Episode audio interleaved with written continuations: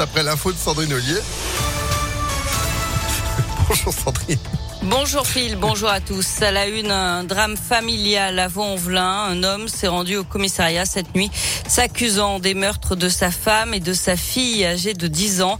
Selon le progrès, leurs corps ont été retrouvés sans vie au domicile familial dans le quartier de la Grapinière.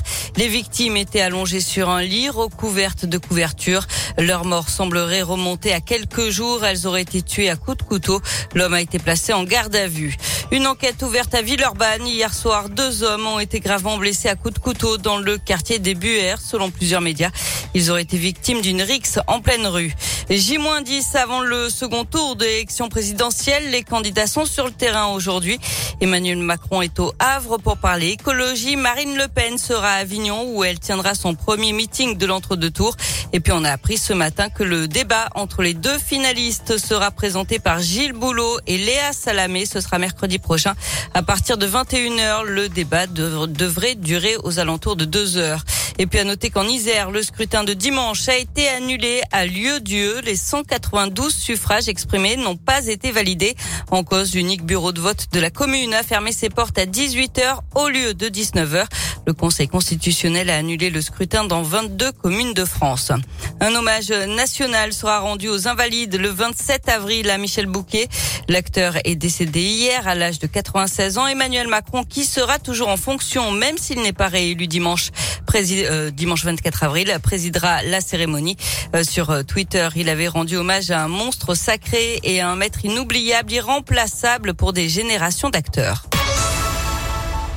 On passe au sport avec du foot. Le dernier carré à portée de main. Quart de finale retour de la Ligue Europa ce soir. Les Lyonnais affrontent à domicile West Ham après leur match nul un but partout à Londres la semaine dernière devant près de 50 000 spectateurs. Il faudra tout donner pour se qualifier en demi-finale et sauver une saison très compliquée pour le club.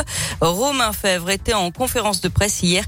L'ailier droit est revenu sur ce qu'il faut mieux faire pour se qualifier. Ça va être un, un beau rendez-vous. C'est une grande compétition, c'est une compétition européenne, donc forcément on sait qu'il y a plus de pression, plus d'intensité, qu'on est plus regardé. On devrait être plus euh, plus tueur, fort défensivement, faire du marquage préventif, hein, être bon offensivement, finir le score et falloir faire un gros match, falloir nous qualifier devant les supporters, avant de faire tout le monde.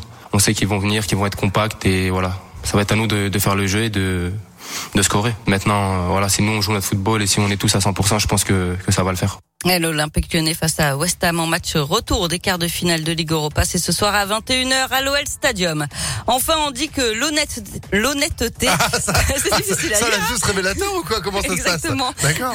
On dit que l'honnêteté paye toujours la preuve. Au Liberia, un jeune chauffeur de moto taxi de 19 bah, ans. Il fait du bruit lui aussi ça va être compliqué. A trouvé 50 000 dollars emballés dans un sac en plastique au bord d'une route. Au lieu de garder cette belle somme d'argent pour lui, il a décidé de la remettre à son propriétaire qui avait passé un appel à la radio nationale.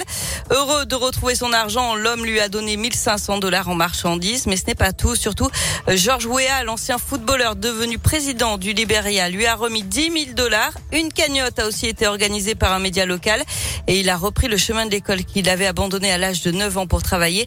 Une université l'université américaine lui a aussi offert une bourse pour venir étudier aux États-Unis. D'accord, bah effectivement, tout est bien qui finit bien. Oui, oui. ce qui est fou, c'est que le gars qui a perdu euh, son sac plein d'argent, déjà, bon, il appelle une radio pour dire bonjour, j'ai perdu mon sac plein d'argent. J'ai perdu 50 000 dollars. bien évidemment, j'ai perdu deux lingots d'or. Je sais pas, ça on sait jamais. Hein. L'honnêteté paye, avez-vous dit. Merci beaucoup, Sandrine. Vous êtes de retour demain matin. Oui, à demain. Voilà, vous avez le droit de faire la sieste. L'info, elle revient, ce sera à 16h avec Antonin sur Impact FM entre 16h et 20h. Vous allez faire quoi à midi? Vous allez manger dehors ou certainement. Ah oui. Météolion.net